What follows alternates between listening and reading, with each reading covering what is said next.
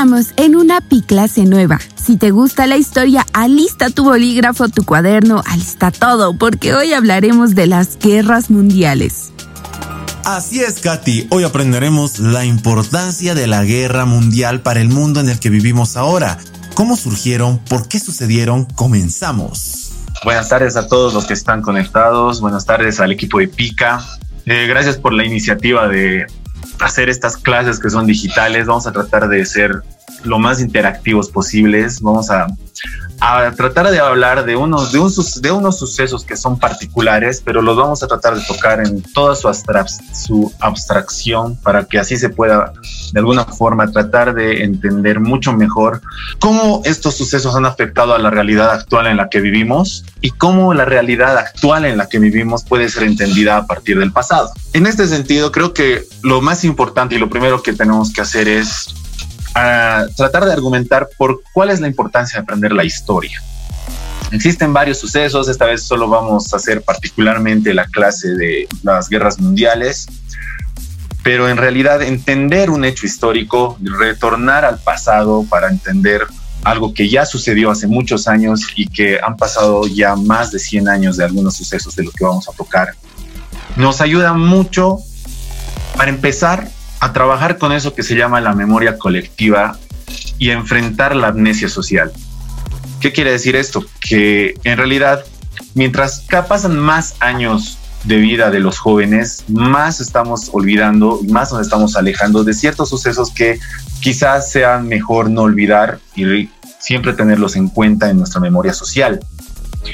¿A qué me refiero? Hay un artículo que sale el 2016 en The New York Times que dice, se está olvidando el holocausto.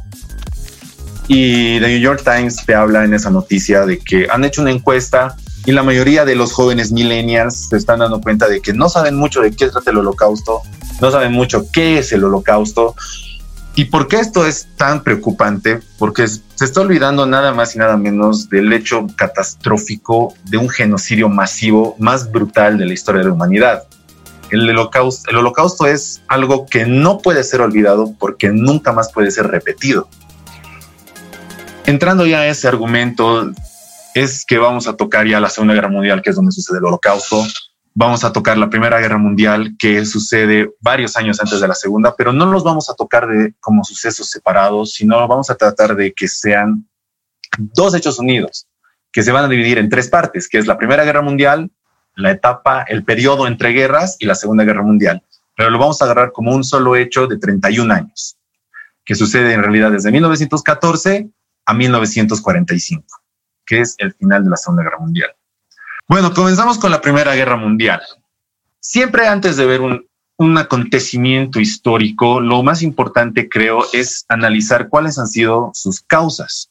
Y la primera causa, y tenemos que dividir las causas en dos partes. La primera es una causa general, que es más que todo el contexto en el que va a surgir la Primera Guerra Mundial, y una causa particular, que es como un hecho particular, un solo un hecho que va a ser el detonante que va agarrar todas las causas particulares, generales y de contexto y van a desatar la Primera Guerra Mundial.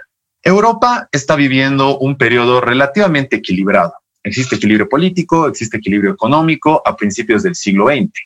¿Cuál es el problema? Es que empieza a haber un desequilibrio político y sobre todo en las relaciones diplomáticas de los principales imperios del mundo, porque tenemos que tener en cuenta que hasta antes que acabe la Primera Guerra Mundial aún existen muchos imperios que tienen vastos territorios expandidos en todo el mundo. Estos son el Imperio Otomano, el Imperio Austrohúngaro, el Imperio Turco, está Inglaterra, está ya Francia como república y está el Imperio Alemán. ¿Qué es lo que sucede? Que van a comenzar a haber alianzas ante este desequilibrio de poder. ¿Y cuáles son estas alianzas? La primera es la que surge a partir de un temor expansionista que tiene Alemania. Alemania se da cuenta a principios del siglo XX que quieren ser la primera potencia del mundo. Ese es su, deseo. Ellos dicen, nosotros nos merecemos ser la primera potencia del mundo y en muy poco, tiempo comienzan a expandirse territorialmente y sobre todo avanzar en forma social, cultural y tecnológica. Algo que no veía con buenos ojos Inglaterra, que hasta ese momento es la primera potencia mundial. ¿Cuál es el principal factor de poder en el mundo en ese momento es tener el poder naval. Eso significa que quien controla los mares controla el comercio, controla el mercado, controla la economía y es decir, que controla al resto. Y el poder naval principal, después de la batalla de Trafalgar que va a derrotar a Napoleón, es de Inglaterra. Entonces, estamos en un contexto en el que existe una competencia realidad por el dominio del mundo. A este dominio del mundo se le va a llamar la parte que encadena todas las relaciones diplomáticas nuevas en el mundo, se la va a llamar la paz armada. ¿Por qué se la llama la paz armada? Porque existe un rearme de las principales potencias del mundo, militar sobre todo. Dos, existe una coordinación de alianzas, por ejemplo, entre Inglaterra, Francia, deciden aliarse y, no, y para posible protección ante una invasión de Alemania. Finalmente, Francia decide aliarse con Rusia para tener, de cierta forma, un factor estratégico contra Alemania. Es decir, si Alemania decide ponerse en una posición beligerante y ofensiva, Rusia y Francia tienen rodeadas a Alemania. Rusia está al este de Alemania y Francia está al oeste. Entonces, es una, más que todo una relación de diplomática eh, de protección. Ante estas relaciones diplomáticas y de alianzas van a surgir otra alianza opuesta a esa entre Inglaterra, Francia y Rusia, que va a ser la del el imperio austrohúngaro, el imperio, el imperio alemán y finalmente Italia. Nos encontramos entonces en una Europa que está con alianzas que todas tienen eh, ese sentido de o atacar o defenderse y que sobre todo quieren eh, tratar de evitar una guerra. No se ve cerca una guerra tampoco, porque tenemos que tener en cuenta de que los principales, eh, los, las cabezas de los imperios, sobre todo el de Rusia, el de Alemania, el de Inglaterra, los, el zar, el rey, el kaiser, son primos hermanos. Entonces, se ve un poco lejana la guerra. Existe una relación de familiaridad entre los imperios, eh, existe equilibrio económico, etcétera. Sin embargo, comienzan a surgir estos intereses expansionistas. ¿A qué me refiero con intereses expansionistas? A que países como Serbia, como el Imperio Turco, como Austria-Hungría, están comenzando a desear más territorios, quieren extender sus territorios por factores económicos, por factores sociales, a veces por factores nacionalistas. Y el nacionalismo es algo que va a tocar mucho en el desenvolvimiento de la Primera Guerra Mundial porque todos los países están muy metidos en su bandera, están muy metidos en su sociedad y sobre todo están muy metidos en, muy metidos en su cultura, porque una vez que estalla la guerra se van a dar cuenta de que también es una pelea cultural. Por ejemplo, eh, las papas fritas van a tener que ser cambiadas de nombre en Alemania porque tienen muchas referencias a Francia, ¿me entienden? en, todo va a afectar eh, la Primera Guerra Mundial. ¿Qué es lo que sucede? Serbia tiene intereses sobre los Balcanes eh, Austro-Hungría, el imperio austrohúngaro también tiene intereses sobre los Balcanes y además tiene ciertos intereses sobre propia Serbia. Los serbios no les agrada y no ven con buenos ojos estos intereses del imperio austrohúngaro, por lo tanto deciden hacer una alianza de protección con Rusia. Entonces, como, se están dando cuenta, hay muchas alianzas que no van a ser quebradas e incluso se van a respetar y por eso es que la Primera Guerra Mundial va, a llegar a ser la catástrofe que fue. ¿Qué es lo que pasa? Sucede que el archiduque Francisco Fernando decide una visita y es el efecto que va a ocasionar en Sarajevo, eh, que es el asesinato de un nacionalista serbio al archiduque austrohúngaro Francisco Fernando.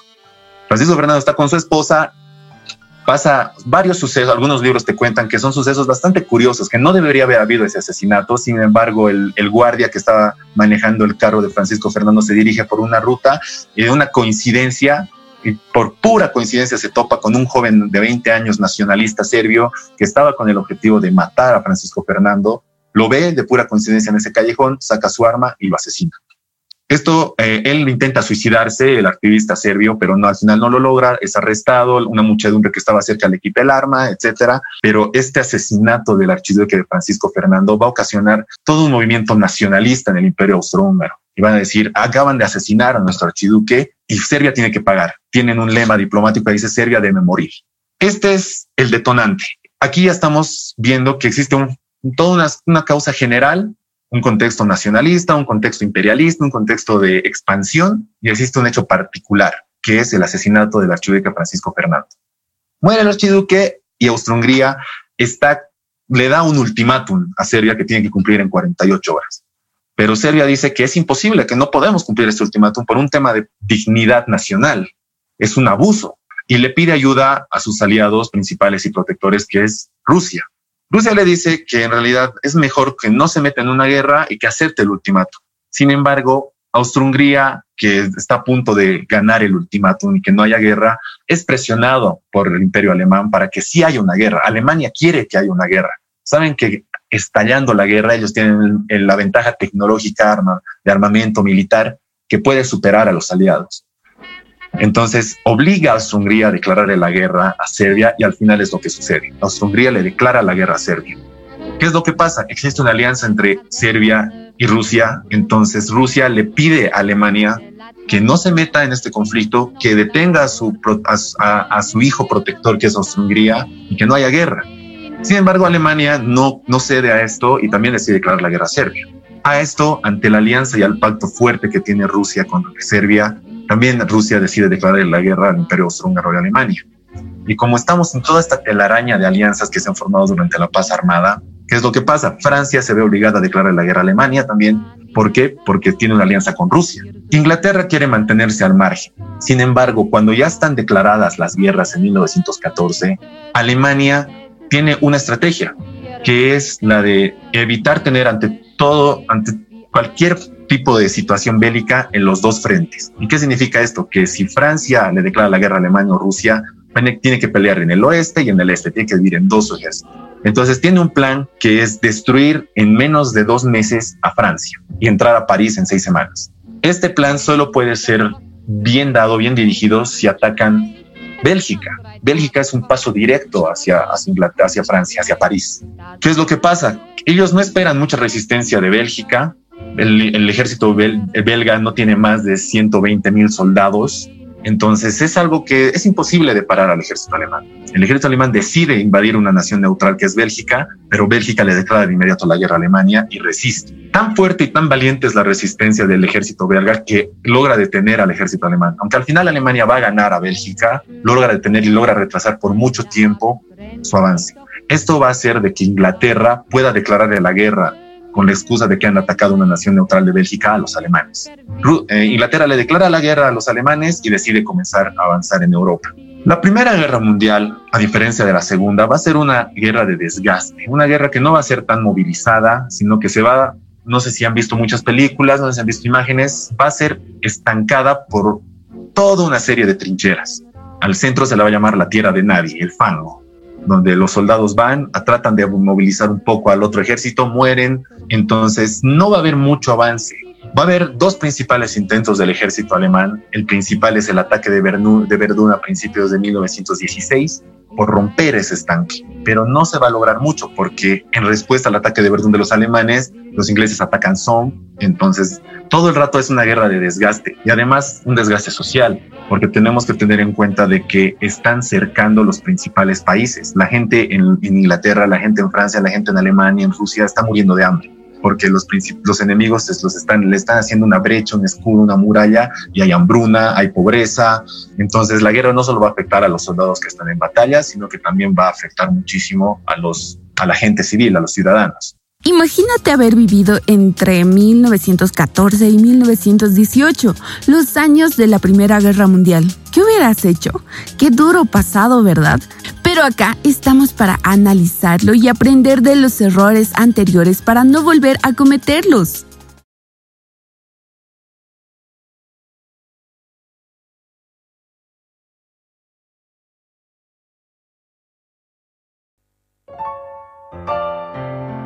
Continuamos con la P-clase de las guerras mundiales. Sigamos aprendiendo juntos sobre el pasado de la humanidad.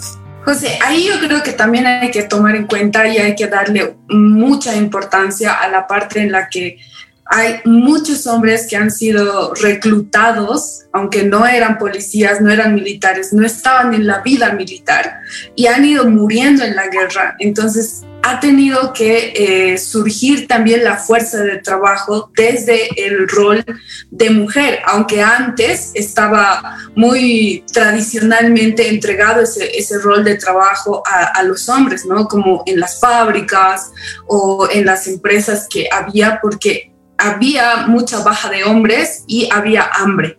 Exactamente. Además de que tenemos que tener en cuenta algo, de que la Primera Guerra Mundial es la primera guerra en la historia de la humanidad masiva. Es decir, que han sucedido dos revoluciones industriales y ahora existe un manejo masivo de armamento, manejo masivo de soldados, manejo masivo de misiles, de proyectiles, de uniformes. Es la primera guerra en el mundo que se va a llamar una guerra de masas, una guerra masiva. ¿Por qué? Por su factor industrial. Y en la industria sí va a jugar mucho rol el avance de la producción de alimentos, el avance de la producción de, de armas, de ropa, algo que no se ha visto nunca antes y que va a ser el triple de peor en la Segunda Guerra Mundial. Bueno, la Segunda Guerra Mundial, como vamos a ver después, va a ser el triple de peor en todos los aspectos a la primera. Sucede que hasta mil, entre 1914 y 1917 va a haber una guerra de desgaste y una guerra de estancamiento. No va a haber avance, no va a haber ese avance, esa movilización que después vamos a ver con la Blitzkrieg alemana de los nazis.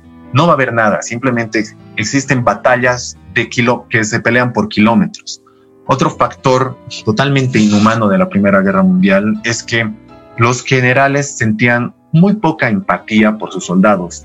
Entonces, cuando nosotros hablamos de una guerra masiva, también se habla de un movimiento masivo de humanos, pero que es al matadero. Los generales no tenían ningún tipo de remordimiento, de temor, de conciencia al decir, vamos a, vamos a, vamos a avanzar tres kilómetros en este campo, en este frente, y vamos a perder unos 150 mil soldados. Lo decían así de fácil. Van a morir 150 mil soldados y para nosotros es sencillo porque tenemos que ganar el resto de, de, trinchera. Entonces es una, es una masacre la Primera Guerra Mundial. y no consiguen logros importantes tampoco en ninguno de los bandos. Italia al final decide traicionar a la alianza austrohúngara y alemana y decide irse con los aliados. Va a haber muchas batallas entre el ejército italiano y el imperio austrohúngaro. Austro-Hungría va a tener un desgaste de soldados al atacar Serbia. Entonces, ¿qué es lo que pasa? ¿Qué te nos deja esta parte? Que hasta 1916 y principios de 1917 Alemania se encuentra totalmente sola. Alemania tiene que enfrentarse a Rusia, a Francia y a Inglaterra apenas puede ayudarlo el imperio austrohúngaro, apenas puede, existe un enfrentamiento entre los ingleses y el imperio otomano en África, pero al final de todo, Alemania sabe que tiene que enfrentarse a dos frentes y sabe que es muy difícil tarea. ¿Cuál es el factor importante aquí? El objetivo de los alemanes es sacar al equipo, al, al país en este momento más débil que está en los aliados, que es Rusia. ¿Qué es lo que sucede? Rusia ya tiene un desgaste social. ¿Por qué? Porque existe ya todo una, no existe un pensamiento nacionalista unificado, sino que los campesinos y los obreros están en contra del zar de Rusia. Entonces, ¿cuál es la estrategia alemana? Es llevar a un movimiento político y sobre todo a un político importante de nuevo a Rusia para que en este desgaste social que vive el zar pueda implantarse una revolución. ¿Y cuál es eso? Que devuelven a Lenin a Rusia. Lenin llega y no se le hace muy difícil hacer este movimiento bolchevique, sino que ya habían soldados que habían desertado, ya habían campesinos que no querían alzar, ya, ya había gente que no estaba de acuerdo con el sistema de la monarquía. Entonces llega Lenin y la revolución se ve factible, se ve como una vía libre. ¿Qué es lo que sucede? En octubre se desata una revolución en Rusia, octubre de 1917 estamos hablando, se desata la revolución en Rusia y al final eh, el zar cae.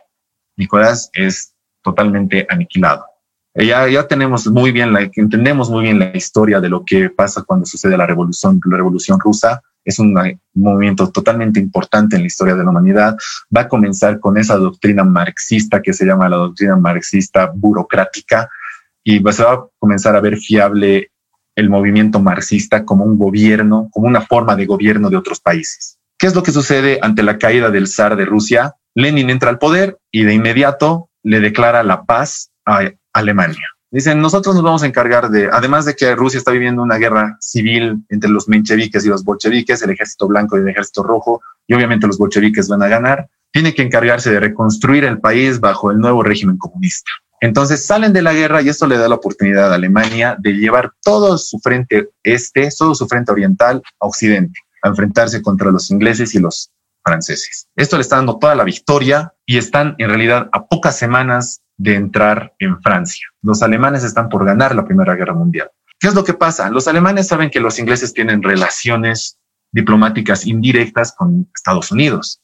Y aquí entra el factor de Estados Unidos, que también va a ser importante en la Segunda Guerra Mundial, que los norteamericanos no quieren para nada meterse en temas bélicos de Europa, no les interesa ellos ven muy lejana la guerra entre las potencias europeas. Sin embargo, Inglaterra desde hace mucho tiempo está tratando de convencer a Estados Unidos de que entre en la guerra. Y además que existe un sentimiento nacionalista anti-alemán en Estados Unidos.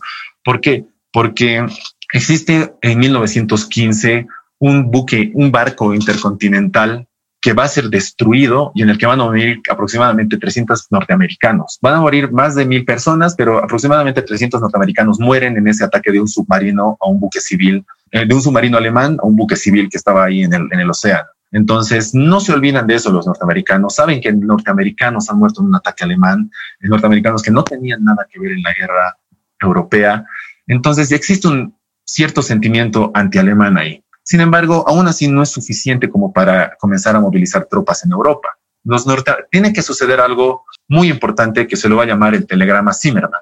El telegrama Zimmerman es un mensaje que tiene que ir decodificado de Alemania, de Alemania a México con el fin de que Estados Unidos no entre en la guerra y que, haya una guerra de distracción entre Estados Unidos y México. ¿Qué les dicen los alemanes a los mexicanos? Les dicen, chicos, eh, ah, invadan, invadan el sur de Estados Unidos. Toda esa parte que alguna vez les perteneció pueden recuperarla y pueden tener ahí, y nosotros, el ejército alemán, los vamos a ayudar a invadir Estados Unidos. Este telegrama es interceptado por la inteligencia inglesa y es entregado a los norteamericanos. Les dicen, los norteamericanos ven que, Estados, que Alemania estaba tratando de gestar una guerra contra los eh, contra los norteamericanos a México, o sea, le estaban impulsando a los mexicanos a enfrentarse a los norteamericanos y entonces Estados Unidos no acepta eso y le declara inmediatamente la guerra a Alemania. Cuando Estados Unidos entra en la guerra, tiene muy poca movilización, no tiene fuerza de movilización de sus tropas hacia Europa, existe muy poca presencia europea en, en muy poca presencia norteamericana en Europa y entonces Alemania dice, aún podemos ganar esta guerra. Es, posible, es factible ganar esta guerra mientras los norteamericanos están llegando a Europa. Entonces lo que ellos preparan es algo, es una gran ofensiva, una gran ofensiva contra el, frente, contra el frente francés para tratar de entrar en París. Esta ofensiva fracasa, los norteamericanos toman posiciones en Europa y al final el desgaste social se hace presente y Alemania tiene que rendirse. Ya no puede hacer más movilización militar, ya no puede hacer movilización económica, no puede hacer nada. Y tampoco los aliados, sin la ayuda de Estados Unidos, el desgaste los hubiera llevado a la destrucción total. ¿Qué es lo que pasa? Para 1918, Alemania pierde la Primera Guerra Mundial por el desgaste y por el poderío y el apoyo norteamericano que hay en Europa. Están ahí eh, y se va y va a pasar lo que se va a llamar el Tratado de Versalles hasta ahí, hasta, hasta el Tratado de Versalles vamos a hacer una pausa y vamos a preguntarle a Justin y a... Hola, hola, ¿cuál es tu nombre? Ah. Eh, somos Valentina y Andrés. Ah, son dos hermanos que están. Sí. Uy, bienvenidos, qué bien tener hermanitos aquí, bienvenidos. Eh, Justin, eh, Valentina y Andrés, ¿tienen alguna pregunta hasta este momento? que hemos llegado a la de, de la Primera Guerra Mundial. Hemos terminado, estamos en la última parte de los tratados. ¿Tienen alguna duda, consulta? Andrés. Eh, cuando Estados Unidos declara la guerra a Alemania, ¿los mexicanos siguen intentando hacer la guerra o no? No, porque al final de cuentas eh, los mexicanos no aceptan ese apoyo militar que les estaba dando eh, Alemania a los mexicanos. ¿Por qué? Porque están en una guerra civil, están en plena revolución. Los mexicanos tienen que enfrentar una revolución, una unos rebeldes que se están sublevando. Entonces no pueden intervenir militarmente a Estados Unidos. Gracias. de nada. Eh, Valentina, Justin. Ah, yo. Mi hermana no. Este, sobre Lenin, al ingresar al poder, ¿firma algún tipo de alianza con Alemania? No. Decide convertir a Rusia en un país neutral. No van a apoyar para nada a Alemania. Deciden alejarse de la guerra y que simplemente la guerra solo se ah. gesta en el frente occidental. Ya. ¿En qué año Alemania perdió la guerra? No le escuché bien. 1918. La, guerra, la, Primera Guerra Mundial dura de 1914 a 1918, que es cuando los alemanes deciden rendirse ante el desgaste social y económico. José, yo, yo creo que al inicio tal vez no se conocía como la Primera Guerra Mundial, así como el nombre tal. ¿Qué nombre recibía esta guerra? Claro, obviamente, porque no se puede llamar la Primera Guerra Mundial sin que haya una segunda, etcétera, ¿no? Ajá. Se llamaba la Gran Guerra. La Gran Guerra. Ese es un gran dato porque, claro, obviamente hay nombres que se van generando con la historia y evidentemente hay muchas cosas que nosotros de, de de antes de lo que nosotros hemos conocido no sabemos, pero que indagando y, viendo otros documentos, eh, entendiendo otros testimonios también, es importante que eh, coleccionemos estos datos que nos pueden ayudar a tener más, eh, más conocimientos. Gracias, la primera, la, primera, tenemos que tener en cuenta que también la Primera Guerra Mundial es un punto, es un punto medio de cambio muy drástico y dramático entre la antigua forma de hacer guerra y la nueva. Empiezan a haber tanques, empieza a haber artillería, empieza a haber manejo masivo de maquinarias, cosa que ahora ya vemos casi como algo regular en un conflicto bélico contemporáneo. Pero tienen que tener en cuenta que todavía no existía tanta esa estrategia militar de desgaste ni de maquinaria que al principio de la Primera Guerra Mundial había aún batallones de caballería que iban con sus caballos contra ametralladoras, por ejemplo tratando de ver de que esto era como quizá una guerra como las pasadas, en las que sí necesitaban caballos enfrentándose, sí necesitaban eh, soldados con lanzas, habían peleas con espadas, pero hasta 1900, hasta finales de 1915 y 1916 se va a dar cuenta de que en realidad existen las bombas, ya no es necesario, es en realidad muy peligroso y arriesgado hacer clases, hacer digo batallas con caballos, existen los tanques, por ejemplo el Mark I y el Mark II, que van a ser los primeros tanques en entrar en enfrentamiento, que son ingleses y que van a, que son un desastre, los tanques no funcionan, los tanques asfixian a los que lo conducen, pero sí ayudan mucho a la moral, porque es la primera vez que se ve una maquinaria avanzando en un campo de batalla y hace que el otro soldado retrocedan, por ejemplo. Es, es, interesante eso que dices de los caballos, que todavía en ese entonces se utilizaban a los animales como herramienta de, guerra, ¿no? Y también a las palomas, porque era la única forma de, comunicación que tenían ellos, aparte de las radios de onda corta, pero las palomas también han sido animales que han sido usados en la guerra. Exactamente. El movimiento, al final, cuando ya se den cuenta que, por ejemplo, los caballos ya no sirven como para un ataque ofensivo como antes hubieran servido eh, en algunas guerras, como en las guerras napoleónicas, como eh, una guerra inmediata que tuvo, que es la guerra franco-prusiana entre 1870 y 1871, que aún habían caballos, todo, van a comenzar a utilizar como transporte, porque ya están ahí los tanques, ya están ahí los camiones, ya están, ya comienzan a dejarse unas formas de guerra y comienzan a ingresar otras nuevas, cosa que va a ser el triple de peor en la Segunda Guerra Mundial que ya vamos a ingresar. Terminamos con la Primera Guerra Mundial. Respiremos un poco, relajemos los oídos que esta piclase de historia aún tiene mucho que enseñarnos.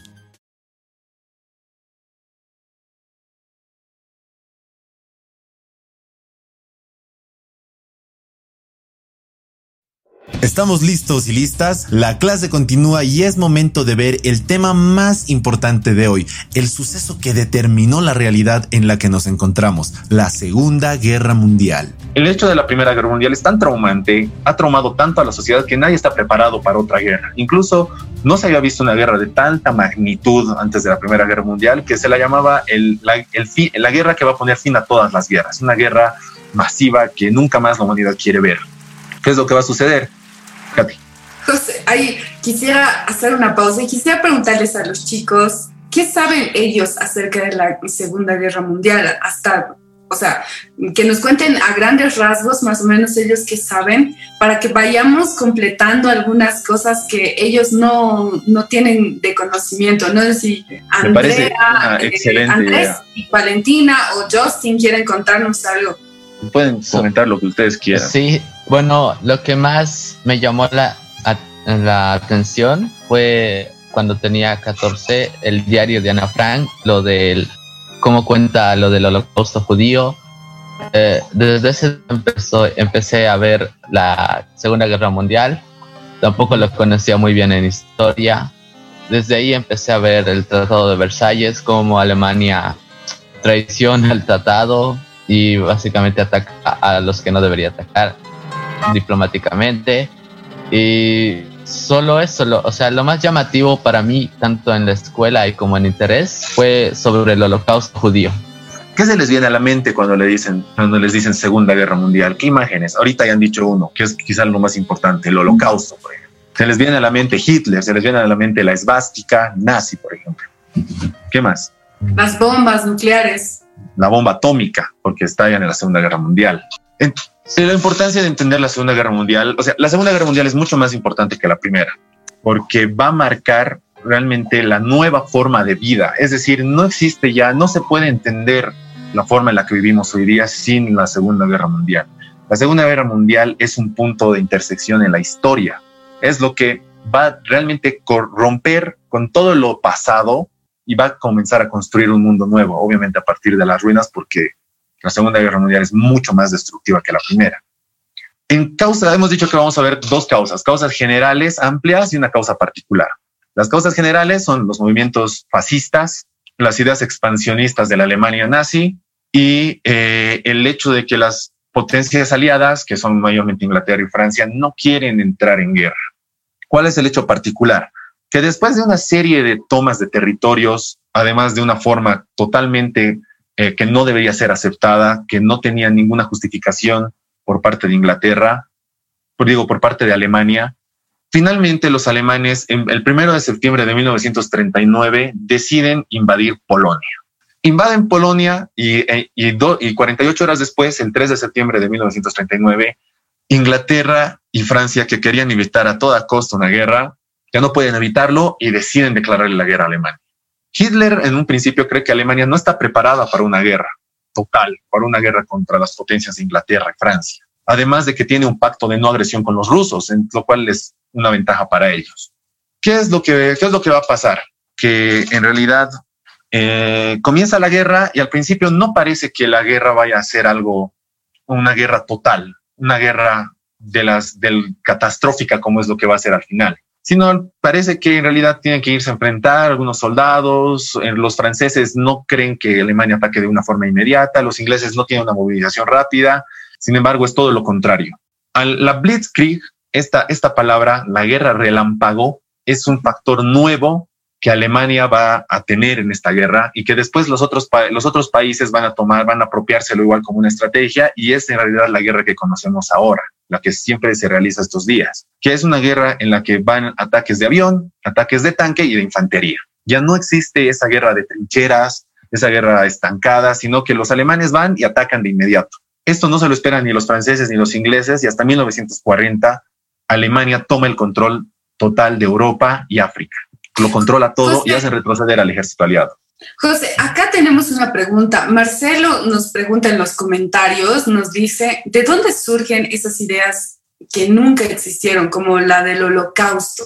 Excelente. Ah, específicamente la del holocausto o la idea del fascismo yo, creo que están muy relacionadas, ¿no? Porque obviamente viene desde la idea de, de, este partido socialista, eh, que, es, que son los nazis, ¿no? Que tienen esta idea de, o sea, en ese momento todavía no había como término totalmente discriminación, pero obviamente el holocausto nace desde esa, desde esa noción, ¿no? Pero creo que en este momento en ese momento, en ese entonces, en la historia, todavía no había ese concepto. Claro, el concepto, por ejemplo, principal que se liga al holocausto es, creo, la palabra de genocidio, que es ese asesinato masivo. Pero, y ya ha habido genocidios muchos antes que el holocausto, pero el holocausto es el peor. El holocausto es un genocidio industrial, un genocidio totalmente destructivo que se hace en masas. Por ejemplo, el genocidio armenio que surge, durante la Primera Guerra Mundial no ha sido tan brutal ni ha tenido esa inmediatez y calidad industrial que ha tenido el genocidio nazi. El, este, eh, el holocausto en realidad es eh, la idea poner en práctica la lo que se llama la decisión final, que es una reunión entre una cúpula nazi que dice nosotros tenemos que tener en cuenta mucho de que la raza aria es superior es un enfrentamiento entre el más fuerte y en realidad para los alemanes la raza aria es la más fuerte. ¿Y cuáles son los enemigos más directos que afectan a ese control natural, según ellos, ¿no? Natural y de fuerza de raza son los judíos. Entonces deciden ahí exterminar a los judíos, hacer un exterminio masivo de judíos. que comienza mucho antes del estallido de la Segunda Guerra Mundial. La Segunda Guerra Mundial comienza en 1939, pero desde 1936 ya comienza a haber eh, deportaciones de judíos, racismo, comienza a haber campos de concentración. Entonces, bueno, ahora volvemos. Estamos en, ¿Hay alguna otra pregunta? Sí, yo tengo una pregunta ahí, porque has tocado una palabra importante. ¿Qué diferencia hay entre racismo y discriminación en este momento? ¿Ya cómo podríamos definir estas dos ah. palabras? La discriminación es un factor un poco más general, es decir, yo te puedo discriminar a ti, no necesariamente es porque, o sea, yo me pongo desde un papel nazi, no es necesariamente porque sea raza, un nazi puede, uno de la SS puede discriminar a uno de las fuerzas Panzer, por ejemplo, ¿por qué? Porque yo me creo muy superior, pero no tengo una intención racista contra ese, porque tenemos prácticamente la misma raza. Ahora, ¿qué es el racismo? El racismo ya es esa diferencia de la existencia eh, física de la existencia ideológica del otro. Y es ese sentimiento de superioridad hacia otra raza. Sin embargo, tenemos que tener algo muy importante. Una vez acabada la Segunda Guerra Mundial, el concepto de raza se redefine. Incluso una idea que estaba en la sociología, en los estudios sociales, en las ciencias sociales muy presentes, que era el darwinismo social, casi es casi desaparece o es satanizado. O sea, es decir, está mal. Ya no podemos hacer estudio en base a la raza ha pasado el holocausto y tenemos que comenzar a plantearnos mejor este concepto. Ok, seguimos. Ya. Entonces estamos en 1940, los nazis han tomado toda Europa y ahora que ven que el rearme eh, inglés, Francia cae, los ingleses tienen que resguardarse en su isla y tienen que impedir a toda costa que los alemanes invadan Inglaterra. Va a haber muchas batallas, sobre todo aéreas, de los alemanes hacia los ingleses que los, pero los ingleses van a salir victoriosos, van a defender su isla. Hitler necesita trigo para alimentos, necesita petróleo, necesita muchos recursos para comenzar a planificar la invasión a la isla de Inglaterra. ¿Y dónde consigue todos esos recursos?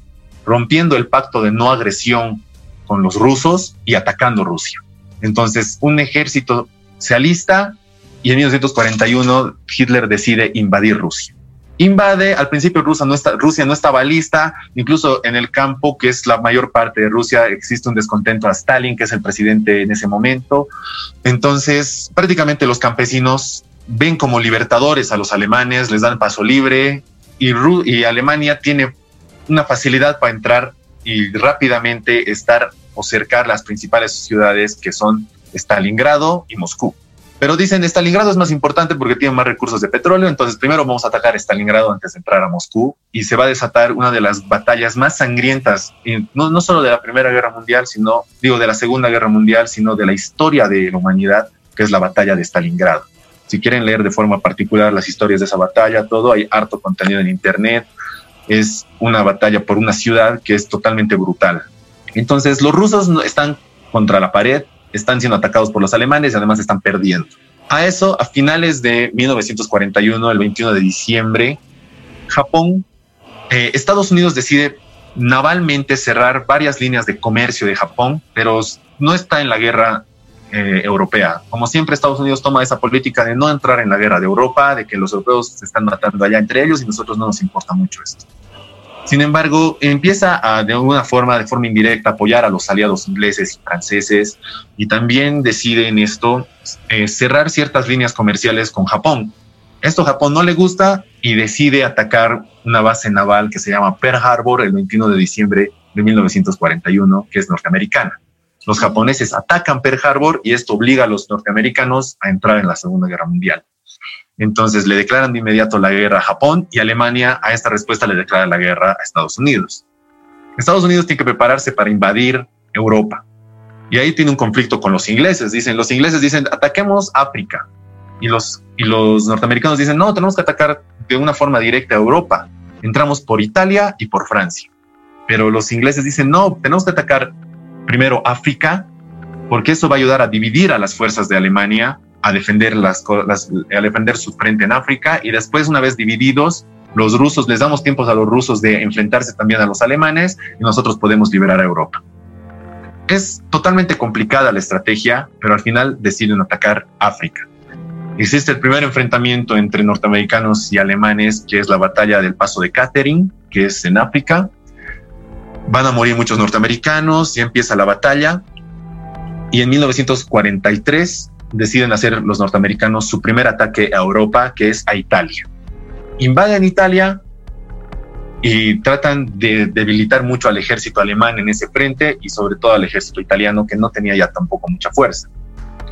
Los rusos comienzan hasta 1944 a reorganizarse y tratar de liberar Stalingrado y lo van a conseguir. Van a ganar y a partir de la victoria en la batalla de Stalingrado de los rusos, los alemanes ya no pueden avanzar más, solo van a comenzar a retroceder, retroceder, retroceder. Llega una fecha importante en la Segunda Guerra Mundial, que es desde 1939 pasan cinco años hasta 1944 y en 1944 surge la fecha más importante quizá de la Segunda Guerra Mundial, que es el 6 de, el 6 de junio de 1944, que es la invasión a Normandía. Todos los ejércitos aliados canadienses, las fuerzas libres francesas, los ingleses y los norteamericanos arman un ejército que va a decidir por fin invadir Europa, que ha estado ya más de cinco años bajo el gobierno alemán, porque toda Europa estaba ocupada por los alemanes. Entonces deciden invadir Francia, eh, Normandía, existe una masacre en la invasión, eh, existen varias playas. Entonces, después de estar como cuatro años bajo el yugo de los alemanes, por fin los aliados tienen pie fuerte en Europa y deciden invadir y comenzar a hacer retroceder a los alemanes. Van a existir otras batallas y otras operaciones importantes como la operación que se llama la Operación Marker Garden, que tiene el objetivo de que para la Navidad de 1944 se acabe la guerra y los alemanes queden derrotados. Y es en Holanda. El problema es que los alemanes ganan esa batalla y hacen retroceder un poco al ejército aliado. Y esto va a retrasar la guerra, la Segunda Guerra Mundial, hasta la caída en abril de 1945 de los alemanes y en agosto de los japoneses. Y eso fue todo por hoy. Ya podemos hablar de historia con nuestros familiares y amigos. Aún hay muchos detalles que tenemos que investigar. La educación depende solo de nosotros. Mañana seguiremos con una nueva Piclase por acá en ATV Radio. Nos vemos. ¡Chao! Este programa fue producido por la Casa de la Televisión Inteligente.